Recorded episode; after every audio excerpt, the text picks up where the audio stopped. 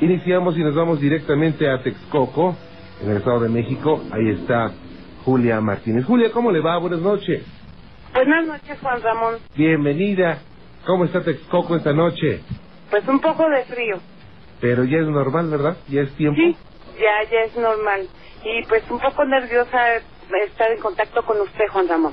No, al contrario, es, es su casa y, y usted siéntese tranquilita, con toda la confianza del mundo. Muy amable, gracias. Mire, mi relato se trata de esto, Juan Ramón. La verdad yo a veces no entiendo que este y, y que he querido explicármelo también. Hace unos años nosotros sufrimos un engaño, un fraude, donde habíamos como comprado supuestamente una casa. Sí. Y habíamos dado una parte de dinero. Desgraciadamente, por desgracia, pues fue una, una un pariente cercano. Sí. Nos robó, tuvimos muchos problemas. Sí. Entonces, para esto empezaron problemas y problemas que teníamos hasta con mi esposo y todo. Lo único que hicimos fue pues salir de allí sin dinero, sin casa y sin nada. Afortunadamente el jefe de mi esposo había comprado un terreno por acá por Texcoco y da la casualidad de que nos venimos para acá. Es un ejidos, este Juan Ramón, está muy solitario, pero este mi desesperación de que el dinero no alcanzaba y todo eso, mi esposo tuvo que salir fuera a Tabasco a trabajar Sí. y yo me quedé sola, Juan Ramón. Yo tenía mucho miedo porque yo tenía miedo a que él me dejara porque pues mi, mi familia por desgracia siempre fue muy conflictiva Sí. y ya le habían hecho mucho daño a él. Entonces su familia de él conmigo ha sido muy linda, muy hermosa conmigo, sí. Para esto él se va y yo me quedo con mucho miedo, miedo a que me dejara con mi niña y todo. Da la casualidad de que en eso eran como las 12 de la noche y empiezo a invocar algo, pero ni yo misma supe qué. Yo nomás me acuerdo que decía que yo quería hacer un pacto, pero con un pacto que me ayudaran a salir adelante, a prosperar. No, no sé, a lo mejor fue una cosa que hice sin, sin pensarlo. Sí. No tuve respuesta alguna en el momento, pero en eso agarro me acuesto y empiezo a sentir mi cuerpo, pero pesadísimo, Juan Ramón pesadísimo. Yo quería despertar y no podía. Y yo rezaba y le pedía a Dios, pero yo sentía que estaba despierto, pero no me podía mover, Juan Ramón. Para esto, en eso siento que me agarran mi brazo, pero con una fuerza, y en eso agarran y me dicen, ¿quieres que yo te ayude? Yo te voy a ayudar. Pero era, la- era yo, yo oía que en mi oído me hablaba, era la voz como de un hombre, Juan Ramón. ¿sí? Entonces en eso decía, Dios mío, por dentro de mí, en mi mente me decía, Dios mío, perdóname, perdóname, no, yo, yo si voy a hacer un pacto va a ser contigo, el quererte, el, el quererte, respetarte, venerarte, pedirte a ti, pero perdóname, si voy a hacer un pacto va a ser contigo, pero nada más contigo. Entonces fue una experiencia, la verdad, para mí espantosa porque nunca me había pasado eso, Juan Ramón. Sí había, ha habido momentos que han sido diferentes, ocasiones en que he sentido un cuerpo encima de mí y he querido despertar y no puedo, Juan Ramón. Eso ya viene de años atrás, pero años atrás, el que siento mi cuerpo, pero pesadísimo, y no logro entender qué es. Ok, ¿esto cuándo ocurrió? Mire, de lo que viví, esta, de, según yo, el pacto que había hecho, ya tendrá más o menos como unos 3, 4 años, Juan Ramón. Ahorita estoy muy apegada a Dios. Este, para mí ha sido Él, pero yo me arrepentí, le pedí perdón a Dios de haber intentado otra cosa que no era. Muy bien. Bueno, recordemos que todo esto es generado y tiene validez cuando se hace por propia voluntad. Usted, eh, entiendo que estaba viviendo una situación desesperada y pidió ayuda, no sabe ni a quién le pidió ayuda, pero dijo, ya quiero salir de esto, quiero que el dinero me rinda, quiero que me vaya bien, y empezó a sentirse rara. Sí, Bien, usted piensa que pudo haber sido pues alguien malo que, que, que la oyó, ¿no? pues no sé, Juan Ramón. Lo que pasa es que aquí, como le, le, le- le vuelvo a repetir, fue un ejido, que es este campo, que es muy bonito.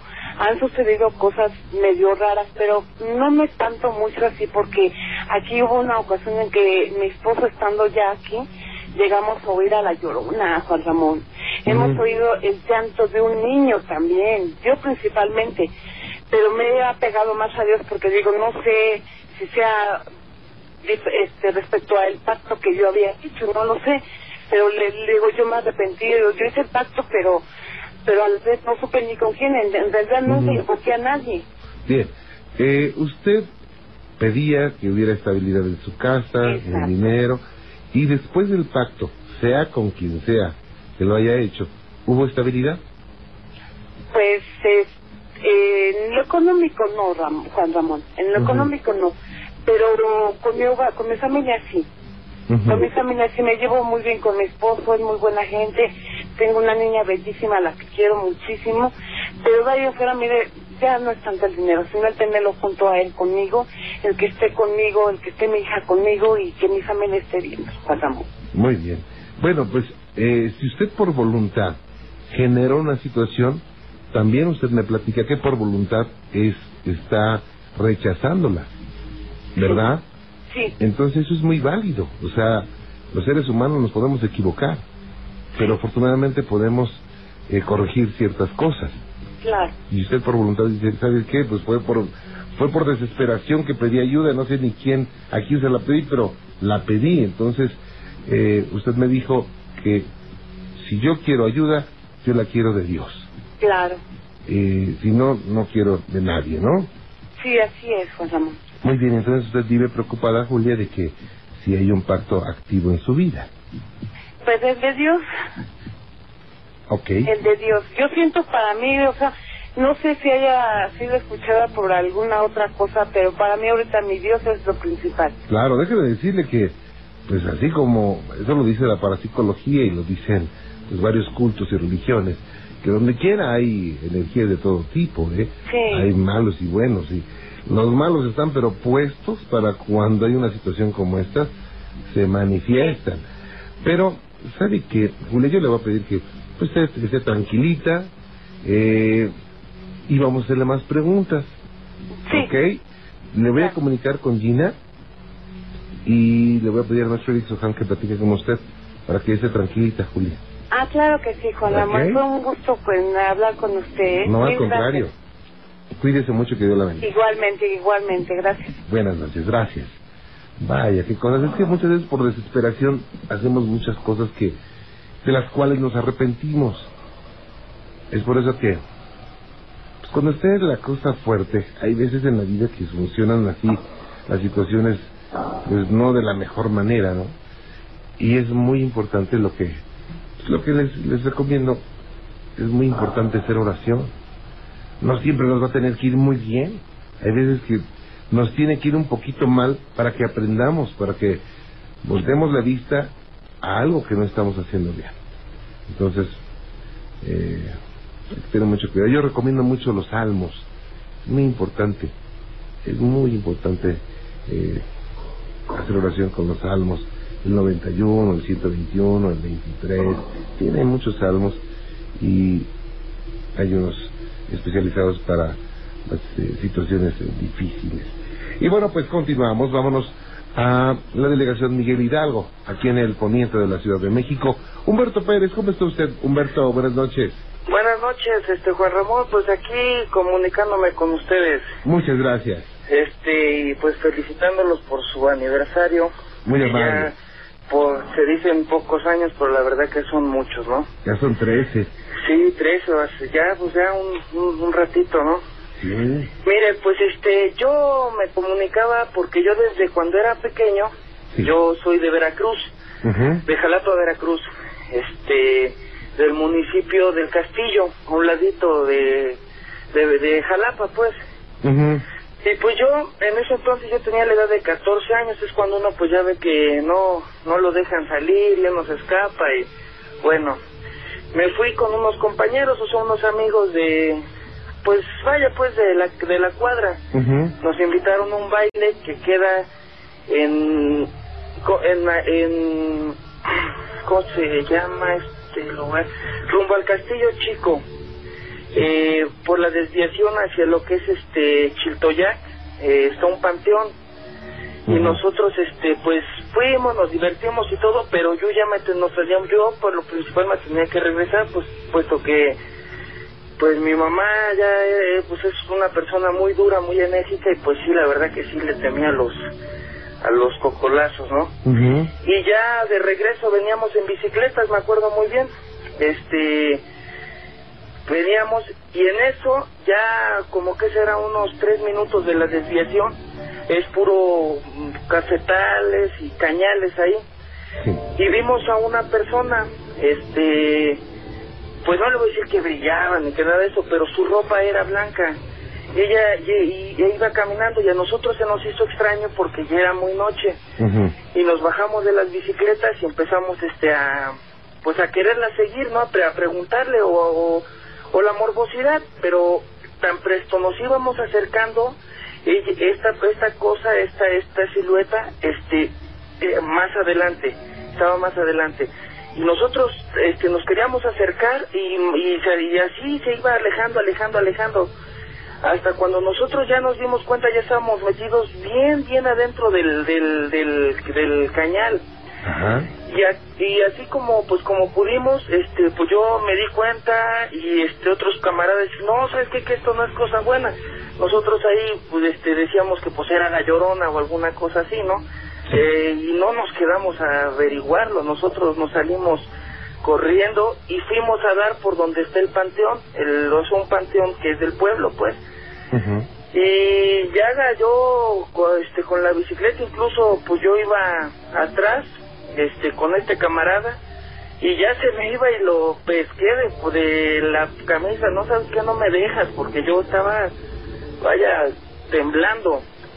Y este y pues llegué yo ya con el susto ya ya no escuché mi mamá me preguntó pues ¿qué, qué tienes o qué? Pues ella esperaba que iba a llegar este pues tomado alguna cosa. Le digo no ya le empecé a, a comentar y ella pues me decía es que es la hora es que es la hora este pesada es la hora mala pues eh, como ella la conoce Más o menos a qué hora era en este momento. era eran como las doce y media unas porque pues era como tipo tardeada tardeada baile y acababa temprano acababa como a las once.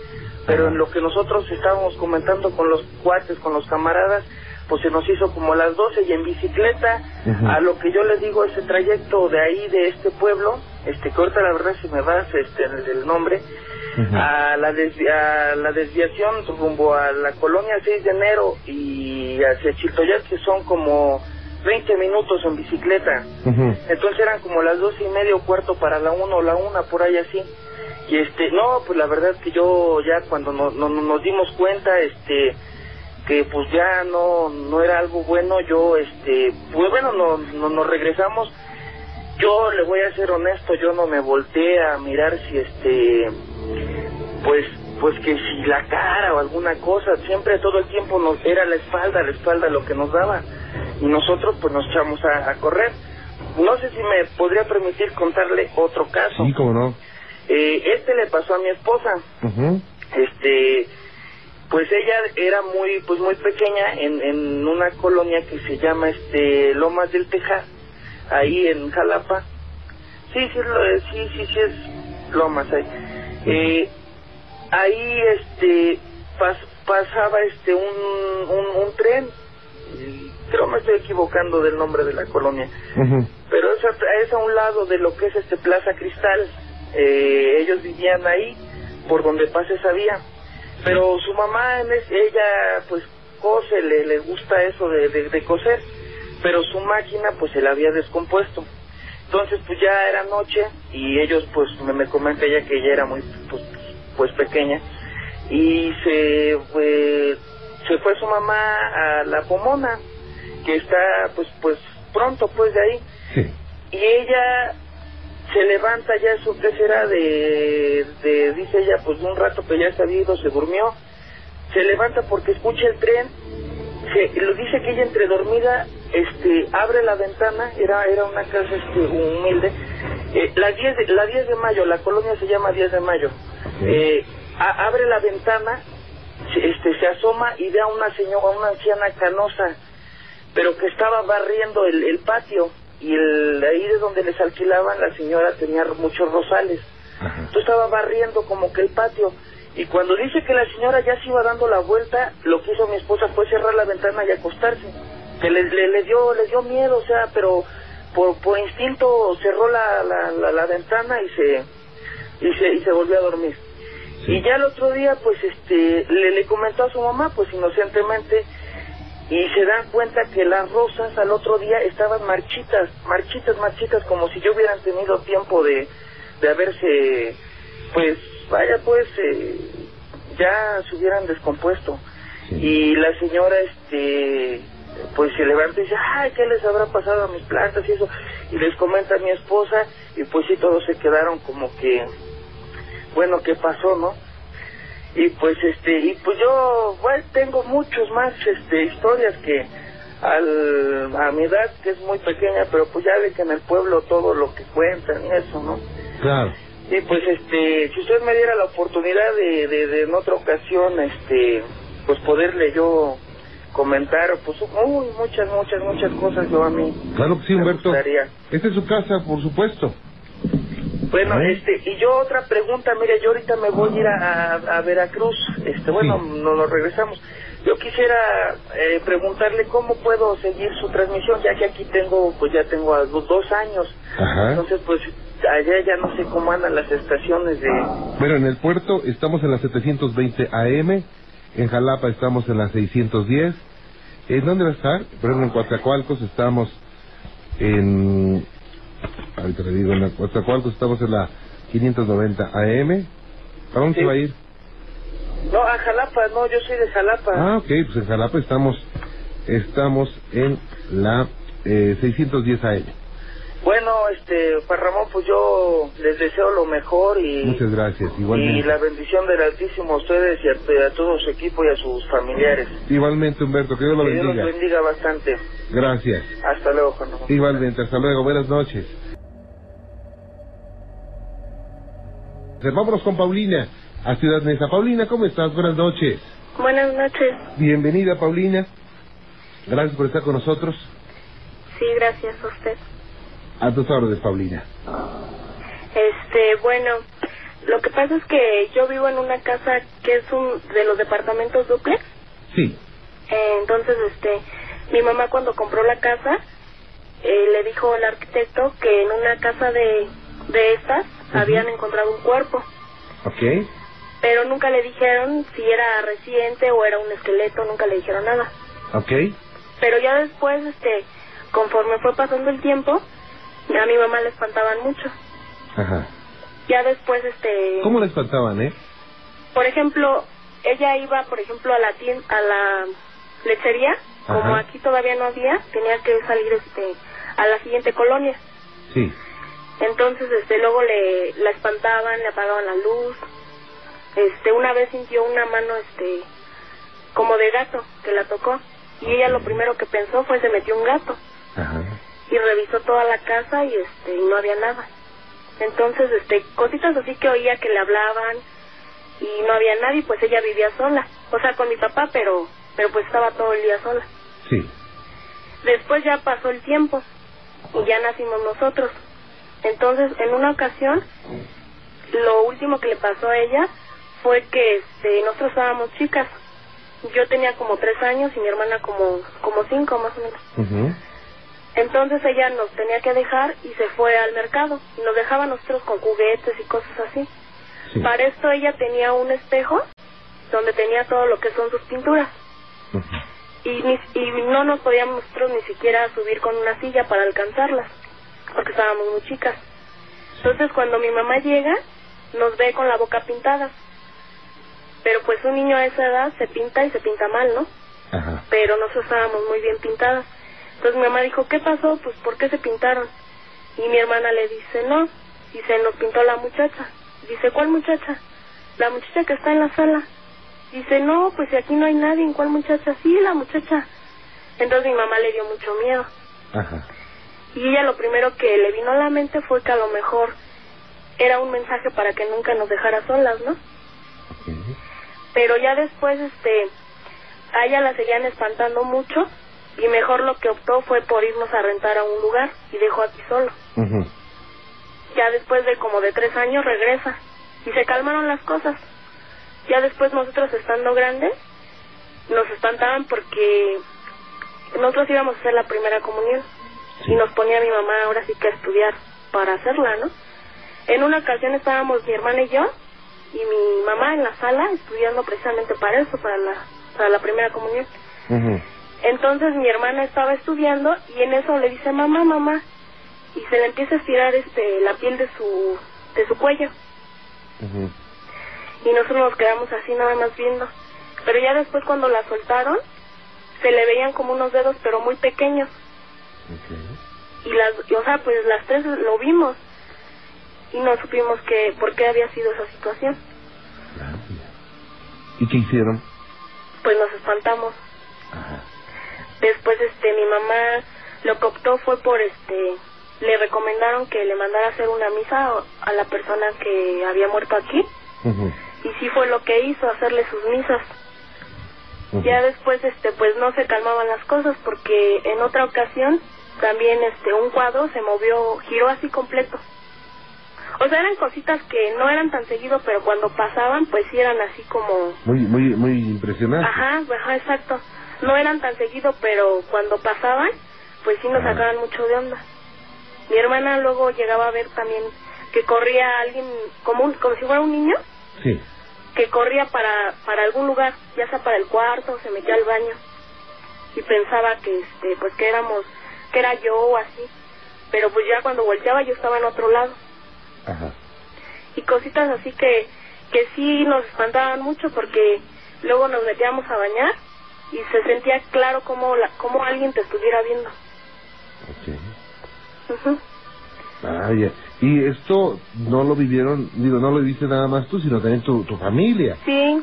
¿A, Quién, ¿A quién le pusieron el susto más fuerte? Eh?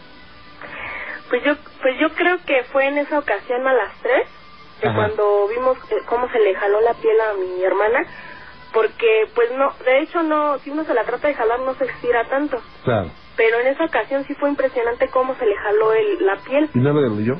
¿Mandé? ¿No le dolió? Sí, ella se quejaba, pero no se podía mover. Decía ella que no, que estaba como entumida. ¿Qué edad tenía en ese, en ese momento? Ella tenía como 10 años. Estaba muy chiquita. Y yo tenía como 8 más o menos. O más chiquita todavía. Sí. Vaya. Qué cosas. Y bueno, eh, ¿hoy ya no ocurre nada de esto? Este, pues todavía se siente así como el ambiente pesado. Ajá. Sí, pero ya no nos han, han pasado cosas, este, pues no, ya ahorita ya no, pero, pero sí se siente el ambiente muy pesado. ¿Y ustedes por qué suponen que esto ocurra? Pues dice mi mamá que que ahora sí que desde el principio que ella habitó la casa, pues ella sentía cosas así, este, raras. Porque a ella la espantaban cuando todavía nosotros no nacíamos, la espantaban mucho. Ok. Vaya. Pues qué cosas, ojalá ya no ocurra, ¿no? Porque si no va a estar... Aunque se debería acostumbrar un poquito a esto, ¿no? Pues sí, tratamos de... Ahora sí que de acostumbrarnos a esto porque pues como le digo, no eran tan seguidos, pero pues sí, cuando pasaban sí nos sacaban mucho de onda. Vaya. Paulina, pues te agradezco mucho que nos hayas platicado esto. Sí. Cuídate mucho. Este, y bueno, pues ojalá que dure mucho su programa. Muchas gracias. Yo lo veo desde que era chiquita. Ah, muchas gracias. Sí, junto con mi abuelita. Ok, el próximo viernes, no te pierdas Azteca 13 en la Alegría. Les voy a enseñar algo bien interesante a las 11 de la mañana. Ok.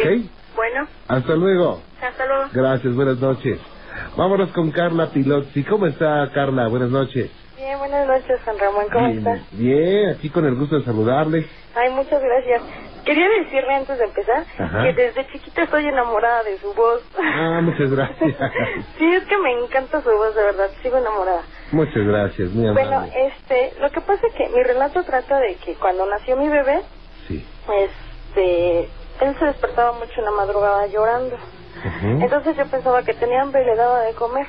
Pero como él tenía reflujo, el doctor me había dicho que tenía que esperar una hora, tenerlo en posición horizontal. Eso los pone bien inquietos, ¿verdad? Sí, para que este, para que no regresara la leche y no se ahogara. Entonces haga de cuenta que en donde yo dormía era en la sala porque mi mamá nos cuidó la cuarentena. Sí.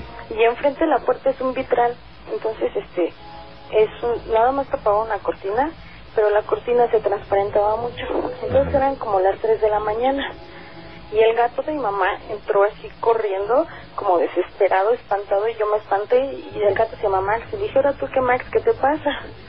Y este, y el gato volteaba mucho hacia la puerta, y de repente se escuchó así un aleteo así muy, muy, muy fuerte, y este, y volteé y era de cuenta que un ave del tamaño como de un gallo, y este entonces se le quedó mucho y quería entrar a la casa y a mí me dio mucho miedo, o sea, yo me quedé así, agarré a mi bebé y me quedé así como anonadada, así pasmada, no sabía ni, ni, ni así hablarle a mi esposo, a mis papás, ¿no? Estaba así muy espantada.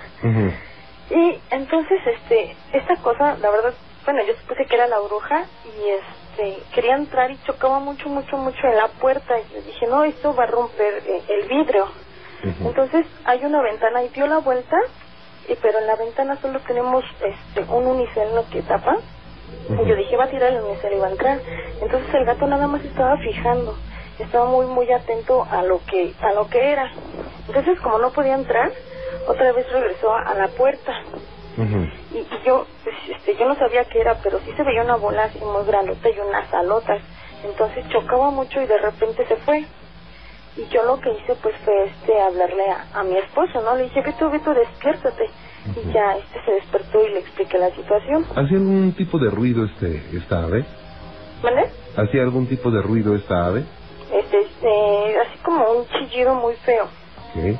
así como desesperado de querer entrar a, a la casa Ajá. entonces mi esposo me dijo no este no te preocupes porque eh, Dios está aquí y no va a permitir que nos pase nada Claro. A raíz de esto nos cambiamos a nuestra casa y este y ahí donde vivíamos mi bebé lloraba igual mucho. Ajá. Entonces en la madrugada se, escu- se escuchaba que como arriba estaban los lavaderos se escuchaba que subían y que pues lavaban y arrastraban muchas cosas y esto era como a las 12 y a las 3 de la mañana pues yo no podía dormir porque estaba muy espantada y Sí. mi bebé tampoco entonces este el ambiente era muy pesado porque era eh, así discusiones con mi esposo y mi bebé lloraba mucho entonces me dijeron que echar agua bendita Ajá. y pues lo hicimos los tres juntos y se calmaron un poco las cosas Ok. Pero- Eh, Carla, le voy a interrumpir un poquito. Déjame hacer una pausa, ¿sí? sí sí sí muchas gracias No se vaya, permítame un segundito, gracias.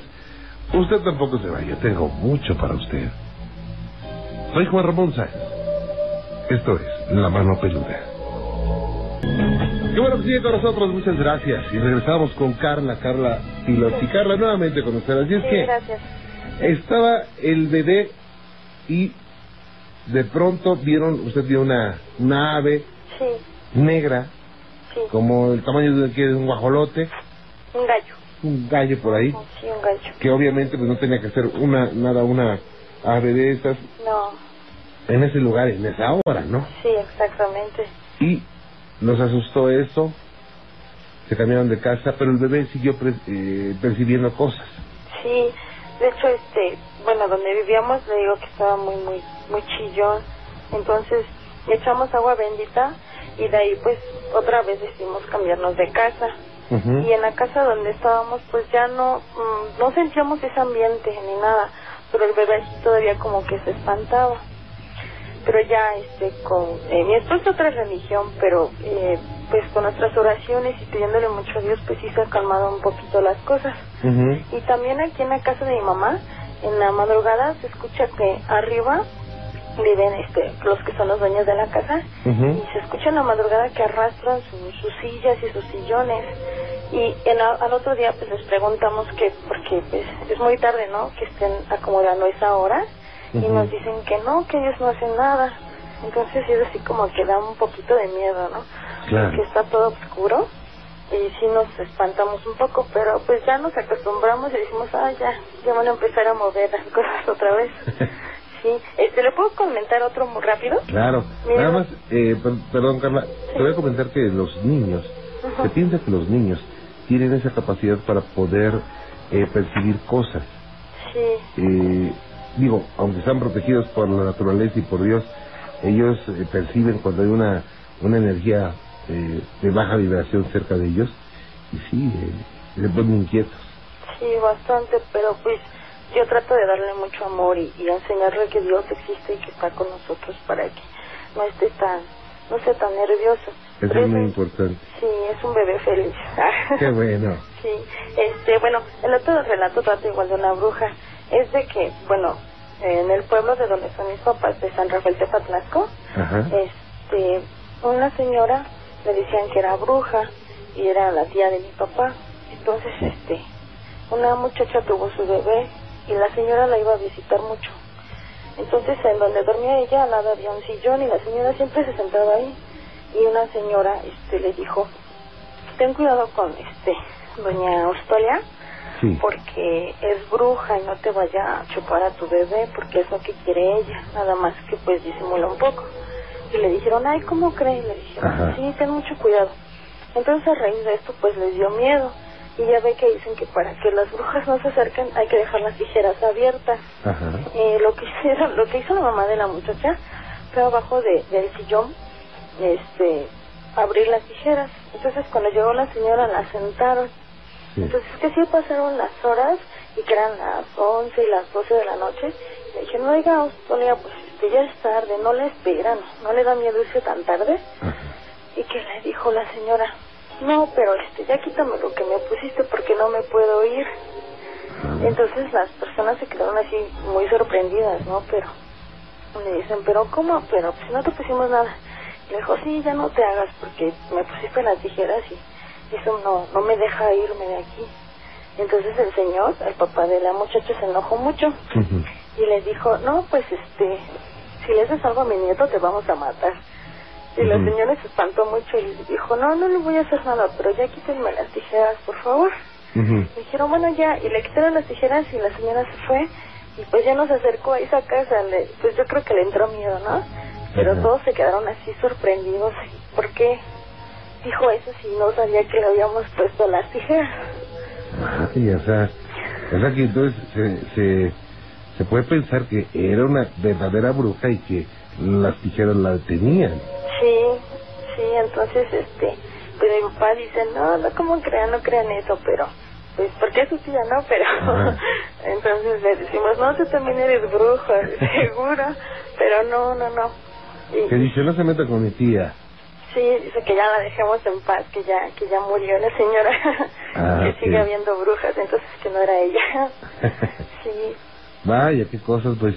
Eh, yo te agradezco mucho que nos hayas no, platicado esto. gracias a usted. Eh, cuídate mucho, Carla. Sí, un favor, ¿le puedo Claro. mandar un saludo a la familia Pilotzi Ramírez, Claro la que bebé sí. Carlos Enrique? Carlos Enrique, ¿qué edad tiene ahora? Tiene un año cuatro meses. Ah, bueno, pues claro que sí. Sí. A la familia Pilotzi Ramírez. Sí, muchas gracias Juan Ramón. De Muchas felicidades por su programa y lo escuchamos hasta que acaba y me encanta su voz. Siempre estaré enamorada de su voz. Muchas gracias, Carla. Muchas gracias. Hasta luego, que estén muy bien. Hasta luego, muy Gracias. amable. Buenas noches. Vaya, pues el tema de las brujas es muy recurrente y hay muchos testimonios, muchas experiencias que pues sí son impresionantes respecto a esto. Fíjese que Edgar tenía un amigo que le platicó una historia increíble de un fantasma que se encontraba en un gimnasio, en el gimnasio de su papá. Pero al explorar el edificio no pasaba nada. Comenzaron a burlarse y de pronto, de pronto algo extraño sucedió. El papá de un amigo de nosotros nos comentó que tenía un gimnasio y eh, como él es que cierra y todo, cuando ya la gente se va a las 10, eso de las 10, dice que, que escucha cosas. Entonces nos pusimos de acuerdo como seis amigos. No, que vamos a quedarnos a tu gimnasio y pues para ver qué es lo que encontramos. Entonces pues como me gusta todo esto, pues yo, yo me he preparado con cámaras y, y una grabadora para, para, pues para lo que se escucharon poderlo grabar. Entonces, este, bueno, su papá nos dijo que sí, que nos podíamos quedar. Entonces pues llevamos comida para, para cenar ahí pues ya estábamos, llegamos ahí al gimnasio como esto a las 10, cenábamos y como esto a las 11, fuimos a dar una ronda por, por todo el edificio, porque es un edificio como, es de dos pisos, y tiene un sótano donde son este, puros vestidores, pero está, son, son plantas muy grandes. Entonces como son las 11, pues eh, dijo, no, pues vamos a dar un recorrido. Yo llevaba la cámara y todos los seis amigos llevamos, llevaba cada uno su, propia lámpara. Pues hicimos el primer recorrido en lo que, lo que era la primera planta cuando íbamos caminando, pues eh, íbamos con la intención de ver algo, pero pues como no veíamos nada, pues ya nos empezamos a burlar y empezamos a hacer ruido, ah, que un fantasma, y muchos hacían ruidos como burlándose.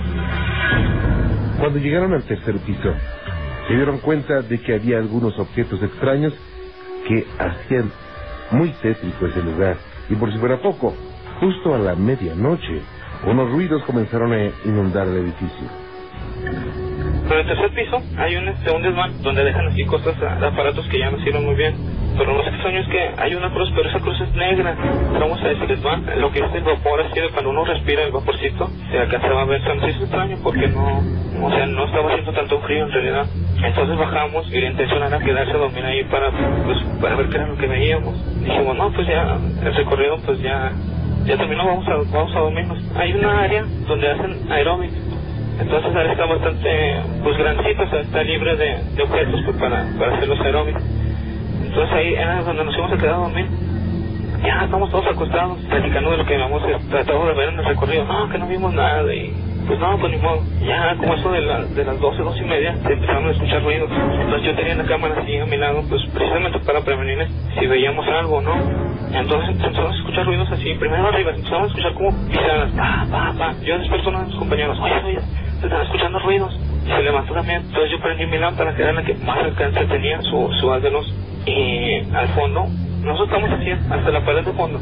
Y enfrente, como eran, como, como son los pisos, las enfrente se alcanzaron a ver las escaleras que, que daban a, a la planta de, a la planta baja. Entonces estamos todos recostados y yo empiezo a despertar a mis compañeros. Oigan, se escuchan ruidos. Y luego se empiezan a escuchar ruidos abajo. El papá de su amigo vivía junto al edificio y les relató que se escuchaban muchos ruidos porque eran ecos encerrados. Pero en esa investigación, Edgar y sus amigos fueron una figura espectral, la que vieron que desapareció en la pared. El papá de mi amigo vive a un lado de ese gimnasio y él decía que en las noches se escuchaban así las pesas pues caer y dice que es el eco y que el eco. Pues, y yo, no, yo no le creía, si es el eco, no, sea, no, no va a estar tanto tiempo así en guardado en las paredes, como él decía. Y precisamente en la noche se empezaron a escuchar las pesas este, caer. Yo me preguntaba, ¿por qué? O sea, no es posible que, que esté pasando esto. Yo con mi cámara así tratando de ver algo y los ruidos así escuchándose y yo, yo estando ahí a uno de mis amigos este, repitiendo así, no puede ser, no puede ser. O sea, a la vez me, me, daba, me daba alegría porque estaba en una situación así, dando que yo, yo quería estar en algo así se alcanza a ver una, una sombra blanca pero muy muy clara muy este muy tenue. Bueno nosotros en ese momento la vimos muy clara. Después el día siguiente cuando lo vimos en el video yo creo no era la suficiente luz pero se alcanza a ver así muy muy tenue una, una luz blanca más o menos del, del tamaño de una persona normal pero o sea no se alcanzaba a notar muy bien la la forma de una persona, pero sí era el contorno así de una, de una, silueta de una persona, pasa así por las escaleras y desaparece. No se sabe la razón exacta porque en algunos lugares se concentran energías que llegan a manifestar con la apariencia de otro tipo de seres. Sin embargo, hay lugares de los cuales no imaginaríamos que están infestados de energías que espantan, es decir, de fantasmas. Son los archivos secretos de la mano peluda. Alguna pausa y regreso, no se vaya, soy Juan Ramón Sáenz. Qué bueno que sigue con nosotros, muchas gracias. Gracias a usted. A usted que nos escucha en cualquier parte de la República Mexicana, a través de la primera cadena nacional Radio Fórmula. Le agradezco mucho. A usted que nos escucha en cualquier parte de los Estados Unidos a través de Radio Fórmula Network. Muy amable, qué bueno que está con nosotros. A usted que nos escucha en el Distrito Federal y área conurbada a través de la de 970M y 104.1 FM. Muchas, muchas gracias. Y bueno, pues le agradezco mucho que nos acompañe. Tengo mucho para usted esta noche, como le decía. ¿Qué le parece si nos vamos a la ciudad Juárez? Ella está Rosaura García. Es una experiencia muy interesante. Rosaura, ¿cómo está? Buenas noches. Muy buenas noches. Bienvenida. Muchas gracias. Qué bueno que está con nosotros. ¿Cómo está Juárez? Qué, qué bonito clima hay en Juárez ahorita, ¿eh? Sí, ¿verdad? Ahorita estamos así entre un vientecito rico y un clima ni frío ni cálido. Aunque debería de haber calor, digo frío ya, ¿eh? Pues sí, pero como que el clima de Juárez está medio loco. Se retrasó un poquito. Y bueno, estuvimos nos- nosotros el viernes pasado. Eh, ¿Usted fue? a Sí, ese- claro que sí, estaba enfrente de usted. De verdad. Sí. Híjole, no la vi. Ah, Seguramente eh, el reflector Había no me mucha dejó. gente. pues sí, hubo 1.750 personas reunidas en ese lugar. Y Y bueno, me imagino que se quedó mucha gente afuera, ¿eh? sí, hombre, y bueno, yo le agradezco mucho a todos los amigos de Juárez que nos hayan acompañado. Eh, estuvieron también en el en el espectáculo sobrenatural Aquí se respira el miedo. ¿También lo vio? Sí, está genial. La verdad lo felicito. Es un, un- Ay, no, es un show espectacular. Sí, le gustó. Y la verdad ¿y se respira el miedo. Claro, Se espantó. sí. ¿Qué es lo que más le espantó? ¿Qué es lo que más me espantó? La muchacha que dice que se murió. Ah, ¿en- iba en, en la en el automóvil. Sí, qué horror. Estuvo feo. Sí. Pero qué bueno que les gustó. Sí, estuvo ¿eh? genial.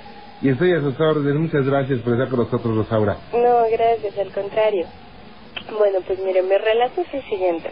Ajá. Hace aproximadamente nueve años, Ana y, y yo somos muy, muy amigas. Nos salíamos a- en, en pleno verano, así en, en vacaciones, a, a los carros. Entonces, en, en esa ocasión nos salimos, ¿Se salían a qué, perdón? Nos salimos a platicar. Ah, Vivíamos en un fraccionamiento totalmente cerrado, entonces eh, para no estar haciendo ruido en, en ninguna de las casas porque ya era tarde escuchábamos Ajá. en el en el carro la música Ah, ok. entonces nos poníamos a platicar de todo de todo Sí. absolutamente Ajá. entonces eh, esa noche en especial pues era por junio más o menos entonces ah, estamos platicando teníamos un CD en el carro y se nos botó y empezó precisamente un, un programa así como como la música de no me acuerdo cómo se llama. Ajá. eh, así como ah cómo le diré como la de Jason como la película de Halloween y así música tétrica y las dos nos sacamos de onda. Yo la verdad me gusta mucho todo lo que es de terror Sí. y mi amiga es súper miedosa ella es mayor que yo cuatro años Ajá. entonces, pues estábamos así como que, mm, ¿qué le pasó? Volvimos a meter el CD y nos sorprendimos porque se empezó a, a, a ver como una neblina. Ajá. Yo jamás había visto neblina en, en verano, y menos en la noche así que se viera vilmente así, no sé. Entonces, de repente vimos así como una sombra, el carro de, el, perdón, estábamos en, en mi carro y para llegar a mi casa y su casa eran como unos 10, 12 metros. Ajá. Entonces veíamos una sombra que recorría su casa y la mía y nos dio una sensación extraña. Entonces nos asustamos mucho y ella salió corriendo y me dijo, vámonos. Ella es muy alta y salió disparada y me dejó atrás. Entonces nos metimos a su casa y en la ventana de su casa, estábamos en la sala, se veía una sombra así como de un, ¿qué le diré? Como de un diablillo. Se le veía así una sonrisa así como la del guasón y unos ojos largos, largos y rojos. Las dos la vieron. Sí, Ajá. ella estaba súper asustada y así como que no, mejor vete a tu casa, este, te acompaño, no, mejor no, tú vete rápido a tu casa y no sé, vamos a ponernos a rezar y yo así como que, ay, no es nada malo.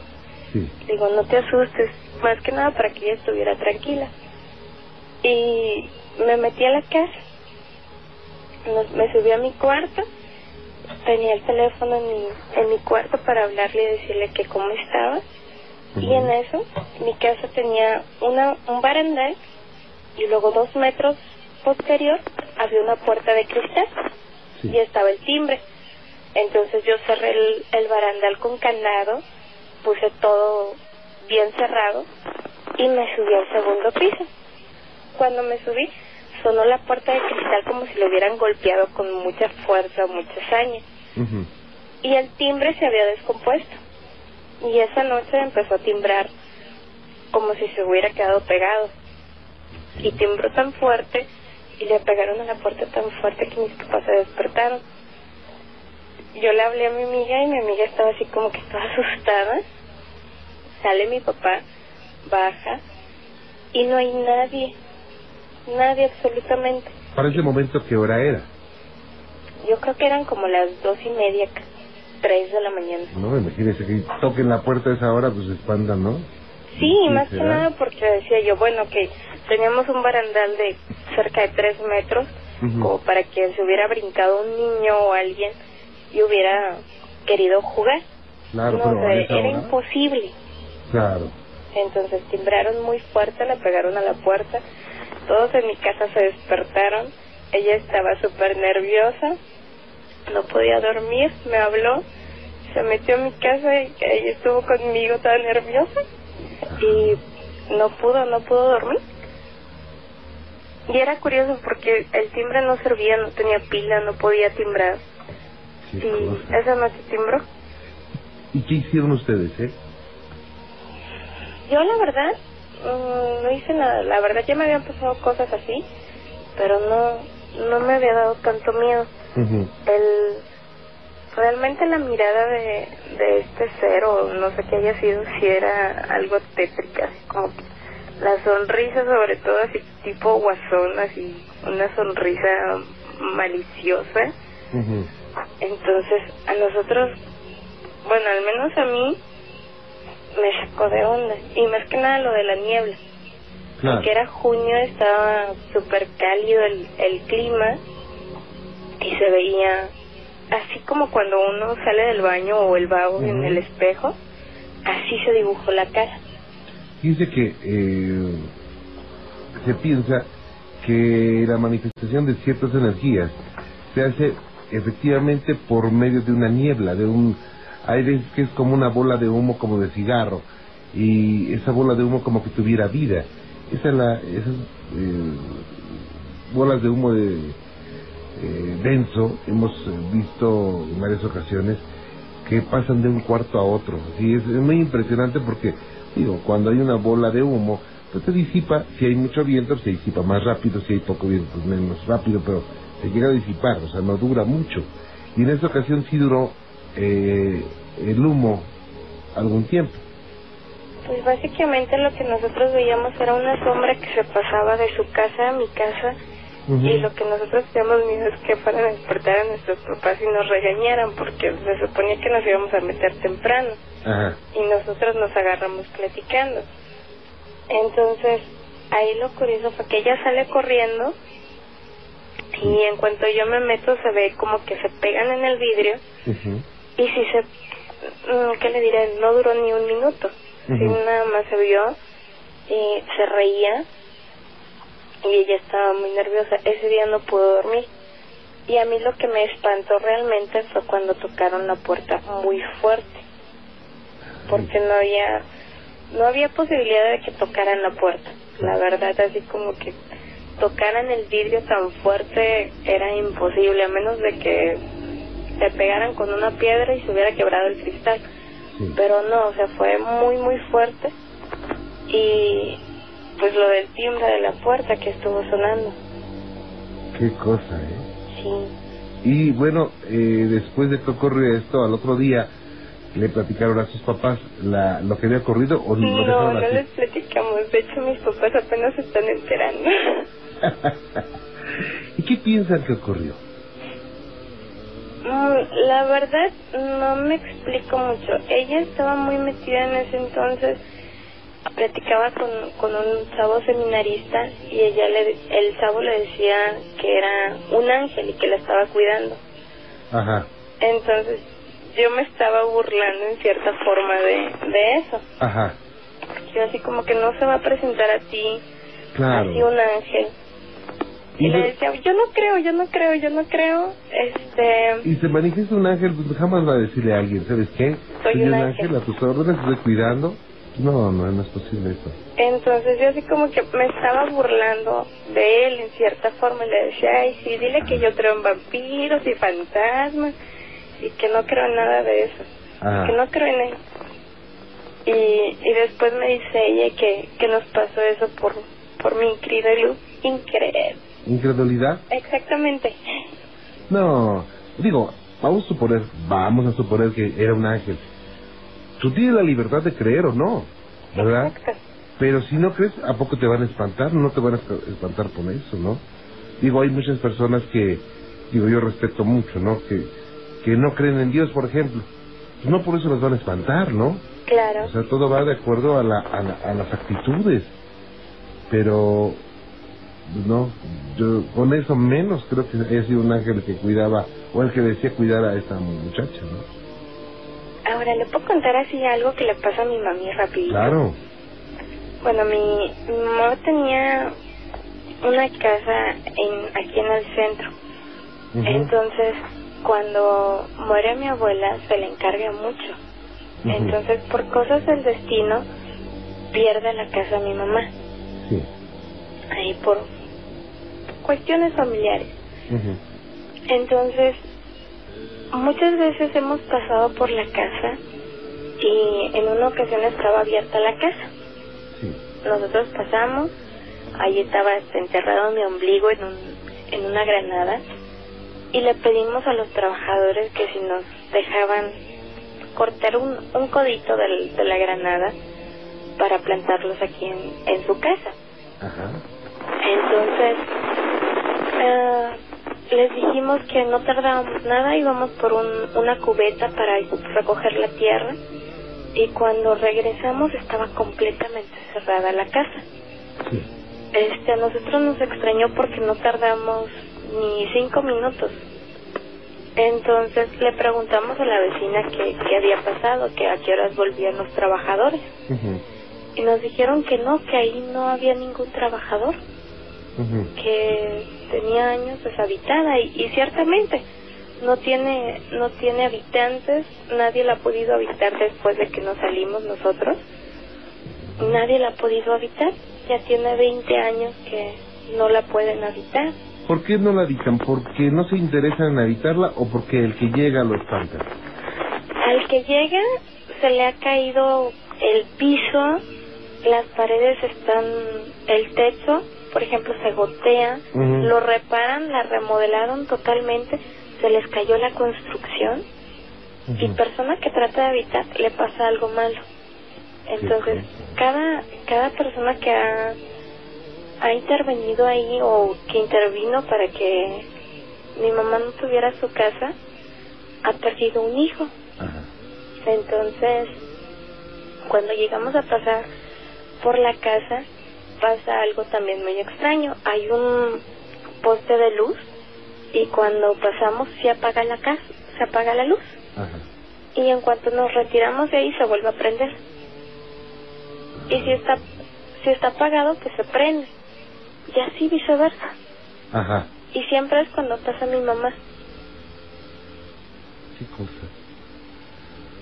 Sí, ¿cómo ves? Y esto es ahí en Juárez. Así es. Oiga, la próxima vez vamos a estar pronto por allá y ahora vamos a ir en el plan de, pues, de ver algunas situaciones que pues, nos quedaron eh, inconclusas y no pudimos hacerlo porque íbamos muy rápido. Ojalá hagamos contacto con ustedes y nos enseñen la casa y digo, si nos permiten entrar, que bueno. Claro, les, les permitiríamos entrar a la casa y ya, ya está su casa, que también ah, cuando, Gracias. cuando recién la compraron mis papás, toda la gente que pasaba, todos los niños les tenían miedo porque decía que había fantasmas. Ajá. Y de hecho nos aventaban cosas, este, las plantas se morían rápido hasta que pues ya mi mamá así como que habló con, con ellos y les decíamos que no les teníamos miedo, que les íbamos a cuidar bien su casa Ajá. y a partir de ese momento dejó de dejaron de aventarnos las cosas empezaron a florecer muchas plantas y así y ahora es una atracción para los niños venir a la casa a jugar Bueno, pues vamos a estar en contacto. claro que sí Ok, pues muchas gracias. no al contrario muchas gracias Que la pase muy bien. gracias igualmente Gracias. Vámonos a León, Guanajuato. Allá está don Raúl Camarena. ¿Cómo está don Raúl? Buenas noches. Muy buenas noches, señor Juan Ramón Sáenz. Mucho gusto en saludarlo y tengo, una, tengo mucha suerte. Y pues, para amable, que venga un día aquí a León, que conozca las historias que tenemos por acá, tanto del centro de León, como lo que es la estación del niño que se aparece cada vez que se va al ferrocarril. Bueno, que ya no hay ferrocarril, ahora Ajá. únicamente es de, eh, es de carga nomás, pero Claro. hay unas leyendas muy buenas aquí en León. Sí, ¿cómo no? Y aquí en Guanajuato también, aquí estamos aproximadamente a media hora de, de la ciudad de Guanajuato. Sí, yo, yo he estado ahí, eh, hemos transmitido desde ahí, sobre todo en la, dentro de la feria. Claro. Y, y el hemos- auditorio. sí, No, de las instalaciones de la feria, eh, creo que sí es un auditorio que está ahí. Es el auditorio que está dentro de la feria. Sí, y me llamó mucho la atención una vez que fuimos a una a una funeraria que bueno, ya está, Está por la cerrada. 20 de enero. Sí, está cerrada y se piensa o dicen muchas personas que una persona que había vendido el alma al diablo se, se la llevó el diablo, ¿no? Sí. Que toda la gente salió corriendo y que eh, empezó a salir llamas por todos lados y efectivamente el lugar está quemado, ¿eh? De hecho, actualmente se quiso fincar ahí y el día que usted, el día que usted venga, está a medio fincar porque no se ni- ya no se animaron a construir por tantas cosas que sucedían. De hecho, eh, la persona que estaban este mm, velando ese día era uno de los brujos mayores que se dedicaba a la magia negra en San Francisco de Rincón, exactamente aquí a 16 kilómetros de León, Guanajuato. Ajá. Entonces lo estaban velando aquí en la aquí por la 20 de enero y de- la gente es ya, bueno ya era noche, eran entre 3 4 de la mañana cuando vieron que la caja arder, Ajá. empezó a arder la caja y cuando vieron pues ya en la caja ya no había nada, no había nada de, de cuerpo ni mucho menos. Sí. Entonces se dice que que, que, el dem- que realmente el demonio se lo llevó en cuerpo y alma. Ajá. Entonces de ahí se creó esa, y bueno, y es una leyenda, se puede decir que joven, porque fue en el 86 Sí. lo que pasó eso. Inclusive usted puede ir y está parte de la funeraria todavía ahí quemado y hay parte que está afincado. Inclusive este queríamos nosotros comprar ese terreno nosotros para hacer unas oficinas para rentar Ajá. tampoco nos animamos porque pasan cosas muy raras ahí. Y ahí en esa es 20 de enero y la calle Cuauhtémoc, en la mera esquina, es donde está esa, donde usted dice, pasan cosas muy raras, inclusive pasan muchos accidentes, no sé el por qué, pero ahí ha habido varias muertes, ya sea porque chocan o porque los atropellan, no pasa que, no, no, no, no pasa que esté ahí. Qué Es lo terrible. que hay aquí en, en León, Guanajuato. Sí, y, y esa es una, pero hay muchísimas también. En un edificio del centro de Gua- Guanajuato hay unas eh, letras de cabeza y también hay unas estrellas que pusieron en... Me parece que por la cúpula de, de- de la iglesia que dice que son tres almas. Digo, hay muchas cosas interesantes ahí en Guanajuato, ¿eh? Ahí la cúpula de la iglesia es que está al lado de, lo- de un hotel muy famoso. Ajá. Ahí se eh, hermano, puedo decir el nombre, ¿verdad? No, adelante. Bueno, está a un lado. Esos terrenos anteriormente eran de, eran de, bueno, eh, un- donde se preparan para sacerdotes. Ujú, Entonces se lo vendieron a esa cadena de hotelera de fiesta amer- me- americana. ujú. Pero que eh, con la condición vendieron que no tumbaran esa, esa iglesia, esa cúpula. Dentro de ahí, ahí asaltaron a un sacerdote, lo decapitaron Mm. adentro de la iglesia y mucha gente dice, inclusive hasta padres dicen que han visto rondar por ahí el alma de ese sacerdote dentro de lo que viene siendo el, el fiesta americana y donde usted me dice, enfrente de fiesta americana es donde están las esas estrellas. De hecho ahí hicieron un rito satánico, algunos cristianos aquí de León y mataron a dos jóvenes, a una muchacha de 16 años y a otro muchacho de como de 14 años Mm, qué terrible. y, y eso fue también fue hace poco, que será unos cinco años también de eso que pasó. Sí, y pronto vamos a estar ahí porque pues hay muchas cosas pendientes Sí, claro que que sí. son in- interesantes, porque León es una ciudad que ha vivido mucha historia y que tiene muchas leyendas y ahí pasaron eh, situaciones eh, históricas muy importantes, pero también historias eh, sangrientas. Claro que sí. Si no se diga, aquí, eh, León, Guanajuato, el barrio más viejo es el barrio de San Miguel y la tribu era lo que es el cuecillo, era una tribu.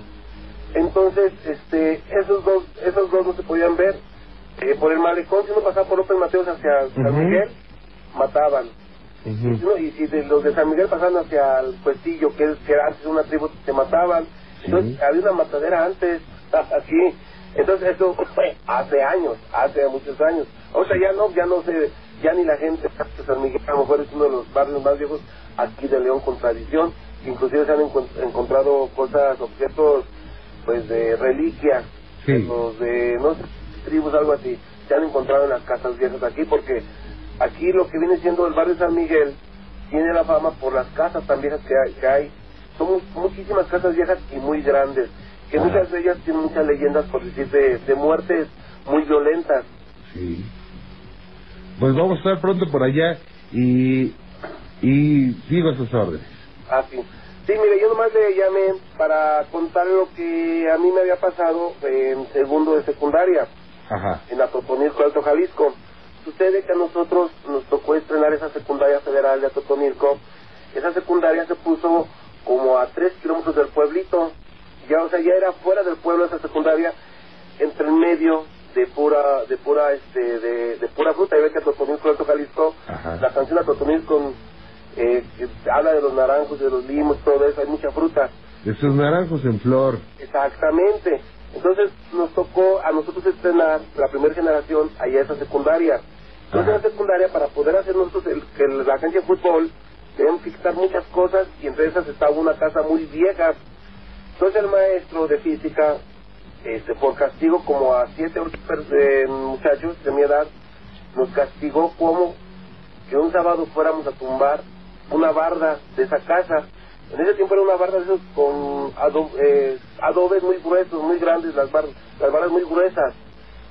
Entonces nos ahí jugando y echando relajo entre todos, estábamos este, tumbando la barda cuando uno de ellos con una de las bardas cuando pega a querer, quitar la, eh, uno de los partes de los eh, de los ladrillos sintió como que había pegado una, en una piedra. Y así ay hasta me dolieron las manos. Y qué fue la sorpresa que cuando levantaron el cuando levantamos ese cuarterón eh, o sea ese ese ladrillo de puro lodo había puras monedas pero nosotros bien tontos nosotros queríamos ver las monedas pues redondas con el águila y con el sello algo así no Ajá. y sucede que eran como puros triangulitos pero muchos y así empezamos a levantar un ladrillo todos bien acomodaditos levantábamos otro ladrillo y acomodados total que levantamos como dos hileras de ladrillo Ajá. y eran muchísimos, muchos, muchísimos cuarterones. Entonces, como aquí en, eh, ahí en Atotonilco, pues, actualmente todavía se usa que, lo, en, que los niños, hay una misa especial que son los domingos a las 8 de la mañana. Sí. Entonces nos quedamos de ver los compañeros ahí en la, en la misa, salimos de misa y ahí en la plaza jugando, y águila, y te gané, y dame 10, 10 de tus cuarterones. Y así jugando, estábamos jugando con monedas, y, y no nos dábamos cuenta que eran doblones españoles. Vaya. Esos eran doblones españoles. Entonces, pues la gente ni, ni, ni nos hacía caso, y nosotros tampoco, un domingo jugando ahí, Ajá. que hasta que llegó los de la policía y nos dijeron que estaban haciendo, ¿a dónde salieron eso? Y nos asustaron, ya nos dij- les dijimos, nos quitaron todo eso y para buena suerte mía, yo a cada uno olvidado en la casa y le dije a mi mamá, ¿ustedes qué mamá? Pues te van a venir a decir que yo estaba jugando esto y esto y esto. Ajá. Yo asustado que mi mamá no me fuera a pegar y eso es lo que estaba jugando y se lo enseñé a mi mamá. Me dijo, ¿y esto qué? Le dije, pues no sé, nos, nos lo hallamos en la no nomás yo, muchos. Entonces llamaron, una, eh, mi mamá llamó a, pues, a un amigo de, de años de ellos, ya un señor mayor de edad, y me dice, señor Raúl, ¿en dónde se hallaron esto? Ya le dije que en la secundaria, que lo- bueno, lo- le conté todo. Sí. Entonces me dice, ¿estás dispuesto a ir y decirnos en dónde fue? Y dije, sí, ¿por qué no? Eso fue el domingo en la noche, porque en la mañana nos habían quitado esas cosas. Pues ya el domingo ya estaba toda la, el domingo en la noche ya estaba todo tirado, ya no había barda. Ajá. Y el lunes que nos presentamos a la secundaria normal, había otras bardas, pero había en medio, eh, era como un cuarto y en medio de ese cuarto Ajá. había como un hoyo así cuadrado como de Raúl. metros por dos metros, como una Deje- déjeme hacer una pausa, Raúl. Permítame un segundito. Bueno, sigue con nosotros. Don Raúl Camarena, nuevamente con usted. Gracias por esperarme. Muy amable señor. Bueno, les contrario. comentaba, entonces nos hallamos esas monedas y no sabíamos qué eran. Y ya esa persona, amigo de mi madre, ya viéndola, ya le dijo a mi madre, mira Teresa, lo que se acabó de hallar tu hijo junto con los demás muchachos son monedas, pero pues esos son doblones por la forma que tienen y son de oro. Me dice, muchacho, tú te gustaría irte conmigo y decirnos, pero que, que salga del corazón, porque si no, eh, ese dinero se va. Tú quieres saber, nos quieres decir en dónde es, cómo te nos puedes llevar. Y sí, ya fuimos, hasta ahí se iban rezando, ese, yo me acuerdo. Y ya cuando llegamos eran, eran como las nueve de la noche, allá en la secundaria por la noche, ya no había nada. O sea, no, la, la barra esa ya no, no había. Ya estaba toda toda esta eh, caída cuando nosotros habíamos dejado todavía como más de la mitad para que se tumbara toda esa barra, pero ya no, ya no, ya, ya la habían tumbado. Ah. Y dentro de y dentro de uno de los cuartos de esa, de esa casa vieja estaba un, un, que un hoyo cuadrado de como de 3 metros por 2 metros, como con una profundidad de 2 metros. La verdad no sé si hayan sacado algo de ahí, ¿verdad? No sé. Entonces, este señor le dice a mi madre, Teresa, eh, yo no tengo esta moneda, no creas que me te quiero hacer tonta con ella, pero vamos a, vamos a hacer una cosa, te voy a regalar o te voy a cambiar dos centenarios y cuatro monedas de plata por esa moneda que tú traes. No, y mi mamá sí, sí se la cambió. Entonces yo digo, híjoles, ahora, porque me acuerdo que hace poco ustedes habían pasado el relato del señor, que Ujú. estaban escarbando, que no hallaban nada y que al, al último hallaban puro, puro polvo en una en donde- lo que era una presa anteriormente algo así, ¿no? Sí, Entonces yo ese día me acordé yo de lo que me había pasado, decir, bueno, yo no, yo realmente, ninguno de mis amigos ni yo, pues no íbamos ni con malicia, a lo mejor ellos les hizo eso porque iban con la idea de que iban a encontrar dinero, pero nosotros, la verdad, íbamos con la idea de jugar, y además íbamos de no hacer hasta nada, o sea, íbamos con otro tipo de, de pensamientos, ¿no? Y miren, nos tocó, pero desgraciadamente pues hubo gente más viva que nosotros, a lo mejor, que ya no nos tocaba yo creo ese dinero, pero no digo, lo conocí, los conocí, ¿verdad? Son muy raros. Y luego como estaban todos prietos, todos feos, pues yo nunca íbamos a pensar que iba a ser realmente oro, señor Juan Ramón. claro, pero no se crea, eh, por algo pasan las cosas, ¿eh? Por algo pasan las cosas y a veces, pues sí, llama la atención que, que es dinero, pero muchas veces no entendemos o no sabemos qué eh, trae ese dinero aparte, ¿no? Es posible que traiga alguna energía de que ese dinero fue producto de muertes o de cosas feas, ¿no? Sí, es cierto, señor Juan Ramón. Y como le digo, ya ve que aquí lo que es el, eh, bueno, lo que viene siendo el estado de aquí de los, de los Altos de Jalisco, hubo mucho español como hubo mucho francés, porque fue parte de la Revolución Francesa. Entonces, pues en esos, en, en- como en la Totonilco, en Aranda, todos esos lugares, este, hubo muchas tragedias, hubo muchas muertes, entonces los hacendados, pues mataban, eh, los mataban, pero ellos escondían su dinero, y yo siento que fue algo que pasó así en la Totonilco, que escondieron la, en esa casa, y pues nosotros llegamos, eh, tumbamos ahí y no lo hallamos, ¿verdad? Claro. Siento que la gente que anduviera buscando, a lo mejor nunca lo iba a hallar, y nosotros que ni lo buscábamos, lo hallamos. ¿O cuánta gente se mataría por encontrarlo, no? Exactamente, y nosotros no, al contrario, nosotros cotorreando, chavitos de, de entre 12 y 13 años, Ah. chavos, ¿no? Es más, no sabíamos ni lo que teníamos en la bolsa, porque si supiéramos lo que teníamos, yo en aquel tiempo traía mis dos bolsas llenas de, de, de esos de esos doblones y hasta mis bolsas de atrás junto con mi resortera y toda la cosa, Ajá. ¿verdad? Y mis Ay. compañeros también jugando con ellos, y jugando balones que de a 5, que de a 6 y así, y mire, y no, no, no sabíamos lo que teníamos en la mano realmente, o sea que no, no, no, no sabíamos lo que era dinero realmente, y ese es el relato que le quise contar por hoy. Y lo invito para que venga aquí a León, bueno, lo que es, no sé si conozca lo que es Guanajuato, el, la presa de La Hoya. No. La presa de La Hoya, eh, la momia más grande que está aquí en León, eh, perdón, en Guanajuato, un hacendado que se ahogó ahí, inclusive lo tienen en el museo, lo tienen en el museo con el con la vestimenta de aquel tiempo. Pero lo más importante de esa presa que a los lados están todas las oficinas de gobierno. Y las oficinas de gobierno son puros son puras casas antiguas. Y una cosa que me pasó uno ahí en comunicación social ahí en Guanajuato es una casa antigua realmente pero son oficinas de gobierno. Al entrar luego hay unas escaleras muy grandes. Sea entra ahí hasta se siente se siente frío el lugar. Pero es porque son casas muy altas no sé o muy viejas no sé. Me tocó ver un español eh, que iba subiendo la grada, volteó hacia mí y se fue de paso. Eso nos pasó hace como dos meses, Ajá. ahí en Guanajuato. Y yo, como me gusta platicar mucho con las personas de ahí de Guanajuato, este, hay muchas historias muy interesantes que si me gustaría que un día viniera hiciera un programa. O a lo menos que vi- viniera a visitar. Por ejemplo, sí sabe del el, el, castillo, el castillo de aquí de Guanajuato, ¿verdad? Sí, cómo no. Donde se aparece el fantasma, que no, que, es más, la gente nomás ya va a hospedarse ahí, no tanto por hospedarse, sino por querer ver el fantasma. Sí, Y sí es cierto, fíjese de eso. sí, Sí ya, es cierto. ya hay turismo del terror. Exactamente. Y este Guanajuato tiene tantas historias que platicarles, Sí, cómo no. ¿Verdad? Que me gustaría que un día viniera para acá con nosotros y aquí es bienvenido, señor Juan Ramón. Se lo agradezco mucho y cuídese. Estoy para servir y pronto nos veremos por allá si Dios quiere. Ándale, pues que pase muy buenas noches. Muy amable, muchas gracias. Allá. Hasta luego. Vaya, qué cosas, ¿eh? Y bueno, pues don Raúl Camarena de León, Guanajuato. Fíjese que en un viaje que realizaba Héctor y su papá, pasaron por una zona en la que repentinamente empezó a fallar el carro. No sabían qué hacer. Cuando de pronto unas personas se acercaron misteriosamente.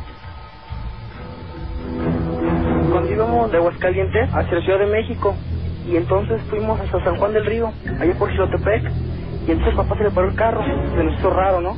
Y luego había una, había una cruz, y dijo papá, pues oye, ¿por qué habrá pasado? Y de la nada así el carro no quiso prender, el día traía gasolina, entonces se aparecieron unas señoras, llegó una camioneta y nos dijo, ¿qué se les ofrece? ¿Qué les pasó algo? Y dijo, papá, pues sí, se me acabó la gasolina. Ah, pues quiere ahorita, ahorita le pasamos, decir que mi hijo trabaja por aquí y nos puede conseguir gasolina. Y dije, ¿y ustedes dónde viven? No, es que acá, aquí adentrito. Ah, órale. Ya nos dieron la gasolina y todo. Y nos fuimos, pues señores así como en el bosque se metieron. Entonces, eh, los días después, mi hermana soñó a los señores que le querían que eh, su cara igual, diciendo que, que una misa de acción de gracias, en que si no les podían una misa de acción de gracias y todo eso. Entonces mi hermana le dijo, me comentó mi mamá y a mi papá, y dijo, no, pues entonces eran ánimas que nos venían a ayudar o que querían algo. Y, los señores se llaman Raúl y el otro se llama Carlos. Después de tiempo, la hermana de Héctor recibió la revelación de las mismas personas que los habían ayudado, pero ahora le pedían que se acordaran de ellos en una misa, y grande fue su sorpresa cuando llegaron al lugar que les indicaron. Pasado el tiempo fuimos ¿no? otra vez allá al lugar ese y luego fuimos al, dicho lugar y estaban ahí los nombres. Los señores se murieron en 1960 y tantos. Ahí decía memoria de Juan y Carlos. Pues nada, o sea, a mi, a mi hermana como que, que- como que sí quedó muy tocada. Que yo nomás le nomás digo, no, es que vamos a echar una peluda o algo. No, que yo no qué, que yo no, que no quiero, que, que no quiero que me a espantar. Eran como a las dos y media de la noche. Y lo comentamos todos, hasta mi abuelita y mis abuelos dijeron, no, pues que qué les pasó, que no sé qué. Y eso no fue lo último. Después a mis abuelitos igual. Iban, venían de nuestra casa. Pues que antes, antes vivíamos en Aguascalientes. Y venían y ahí, ahí mismo se volvió a parar el carro. Y otra vez, en ese mismo lugar, pero no se aparecieron las gentes. Apagó el carro y volvió a prender. Y ahora mi abuelita volvió a soñar esas dos gentes. Pues yo digo que esas gentes como que eran ánimas, ¿no? Que querían una misa o algo. Pero se lo hizo muy raro que en medio de la selva, o casi en medio del monte, ni modo que vivan por ahí. Y bueno, pues uno de los casos de personas misteriosas que aparecen de la nada y ayudan a personas. Para algunos son ángeles, para otros son espíritus de familiares que rondan cerca de las personas y que los auxilian en cuanto haya algún peligro. Realmente no se sabe, pero es una fortuna conocer historias, experiencias, situaciones donde hay seres energéticos que no espantan, sino que ayudan a las personas.